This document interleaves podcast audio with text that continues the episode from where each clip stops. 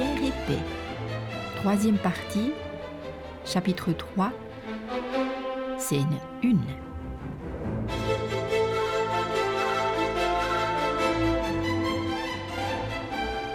À la même époque, une lutte acharnée, à laquelle se mêlaient comme d'habitude tous les frelons de cour, se poursuivait dans les hautes sphères de Saint-Pétersbourg entre les partis de Roumiantsov, des amis de la France, de l'impératrice mère et du Césarevitch, pendant que la vie de luxe suivait tranquillement son train habituel.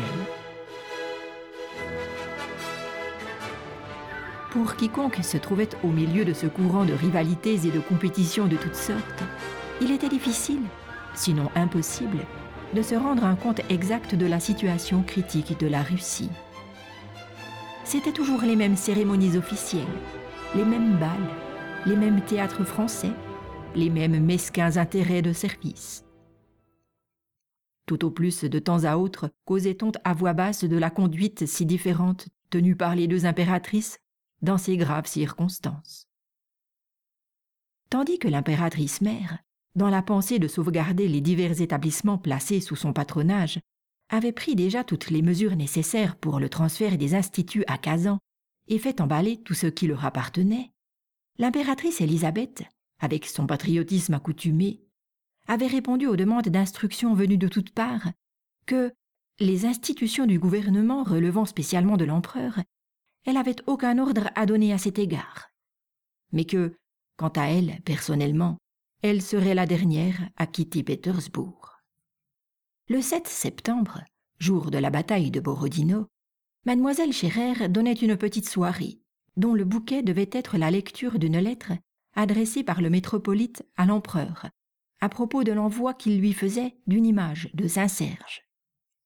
Cette épître passait pour un chef-d'œuvre de patriotisme et de sentiment religieux. Le prince Basile, qui se flattait d'être un lecteur hors ligne, il lui arrivait parfois de lire chez l'impératrice, devait en donner connaissance. Son talent consistait à hausser la voix et à passer du grave au doux, sans tenir compte de la signification des mots. Cette lecture avait, comme tout ce qui se faisait chez Anna Pavlovna, une importance politique.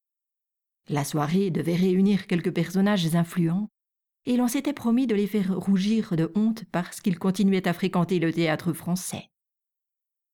Il y avait déjà beaucoup de monde dans le salon d'Anna Pavlovna, mais elle n'avait pas vu encore apparaître ceux dont elle jugeait la présence nécessaire pour que l'on pût commencer la lecture. La nouvelle qui faisait ce jour-là les frais de la conversation était la maladie de la comtesse Bezoukov, qui, depuis quelque temps, s'abstenait de prendre part aux réunions dont elle faisait l'ornement habituel, ne recevait personne, et, au lieu de se confier à une célébrité de la ville, se faisait soigner par un jeune docteur italien. Cet Italien la traitait au moyen d'un remède nouveau et complètement inconnu.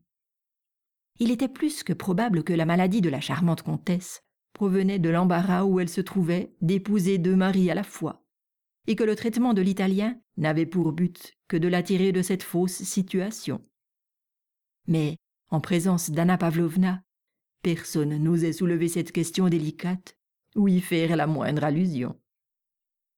On dit la pauvre comtesse très mal, le médecin parle d'une angine. L'angine? Mais c'est une maladie terrible bah, savez-vous que, euh, grâce à l'angine, les deux rivaux sont réconciliés? Le vieux comte est touchant à ce qu'il paraît. Il a pleuré comme un enfant quand le médecin lui a appris que le cas était grave. Oh, ce serait une grande perte. C'est une femme ravissante. Vous parlez de la pauvre comtesse? J'ai envoyé prendre de ses nouvelles. On m'a dit qu'elle allait un peu mieux.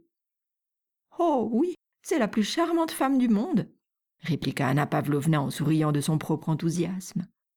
Nous appartenons à des camps différents, mais cela ne m'empêche pas d'avoir pour elle toute l'estime qu'elle mérite. Elle est si malheureuse. Un jeune homme imprudent, supposant que ces paroles soulevaient un coin du voile qui abritait le secret de la comtesse, se permit de faire observer que le charlatan italien était bien capable d'administrer à sa malade des remèdes dangereux. Vos informations peuvent être meilleures que les miennes, dit mademoiselle Scherer en prenant à partie le jeune homme. Mais je sais de bonne source que ce médecin est un homme très savant et très habile. C'est le médecin particulier de la reine d'Espagne. Lui ayant ainsi dit son fait, elle se tourna du côté de Bilibine, qui était en train de faire un bon mot sur le dos des Autrichiens. Je trouve cela charmant, disait-il en parlant d'un certain document diplomatique qui accompagnait l'envoi de drapeaux autrichiens pris par Wittgenstein, le héros de Pétropole, ainsi qu'on l'appelait à Pétersbourg. Qu'est-ce donc? lui demanda Anna Pavlovna avec l'intention de provoquer un silence qui lui permit de répéter le mot qu'elle connaissait déjà. Il s'empressa d'en profiter et cita les paroles textuelles de la dépêche qu'il avait du reste composée lui-même. L'empereur renvoie les drapeaux autrichiens, drapeaux amis égarés qu'il a trouvés hors de la route. Charmant, charmant, dit le prince Basile. C'est peut-être la route de Varsovie dit tout haut le prince Hippolyte. On se retourna pour le regarder, car ces paroles n'avaient aucun sens. Il répondit à cet étonnement général par un air d'aimable satisfaction. Il ne comprenait pas plus que les autres ce qu'il avait dit, mais il avait remarqué, dans sa carrière diplomatique, que des phrases prononcées de cette façon passaient parfois pour très spirituelles. Aussi avait-il à tout hasard jeté les premiers mots qui s'étaient trouvés au bout de sa langue, en se disant Il en sortira peut-être quelque chose de très bien. Euh, dans le cas contraire, il se trouvera toujours quelqu'un qui en tirera parti. Le pénible silence qui suivit son mot fut interrompu par l'entrée de la personne qui manquait de patriotisme. Et qu'Anna Pavlovna se disposait à ramener à de meilleurs sentiments, menaçant gracieusement du doigt le prince Hippolyte, elle invita le prince Hippolyte à se rapprocher de la table, fit placer des bougies devant lui, et, lui tendant le manuscrit, le supplia d'en faire la lecture. Très auguste souverain et empereur, commença le prince Basile d'un ton solennel, en jetant sur son auditoire un regard qui semblait condamner d'avance celui qui aurait osé protester contre ses paroles. Personne ne souffla mot. Moscou, la première capitale, la nouvelle Jérusalem reçoit son Christ. Continua-t-il en appuyant sur le pronom? Comme une mère qui entoure de ses bras ses fils pleins de ferveur, et, prévoyant à travers les ténèbres qui s'élèvent, la gloire éblouissante de ta puissance, elle chante avec extase Hosanna, béni soit celui qui vient. On sentait des larmes dans la voix du prince Basile à cette dernière phrase. Bilibine regardait attentivement ses ongles. Notre personne avait l'air embarrassée. Anna Pavlovna, prenant les devants, murmurait in petto la phrase qui suivait. Qu'importe que le Goliath impudent et hardi, tandis que le prince Basile reprenait tout haut. Qu'importe que le Goliath impudent et hardi, venant des frontières de la France, apporte aux confins de la Russie les épouvantes meurtrières.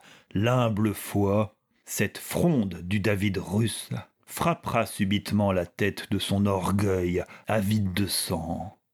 Cette image du bienheureux saint Serge, l'antique zélateur du bien de sa patrie, s'offre à votre majesté impériale. Je regrette que mes forces affaiblies par l'âge m'empêchent de jouir de votre douce vue. J'adresse au Tout-Puissant d'ardentes prières, qu'il daigne augmenter le nombre des justes et accomplir les pieux désirs de votre majesté. Quelle force Quel style s'écriait-on de tous côtés en louant à la fois l'auteur et le lecteur. Mis en train par cette éloquente épître, les hôtes d'Anna Pavlovna causèrent longtemps encore de la situation du pays et se livrèrent à maintes et maintes suppositions sur l'issue de la bataille, qui devait avoir lieu vers cette époque. Vous verrez, dit mademoiselle Scherer, que demain, pour l'anniversaire de la naissance de l'empereur, on aura des nouvelles, et j'ai de bons pressentiments.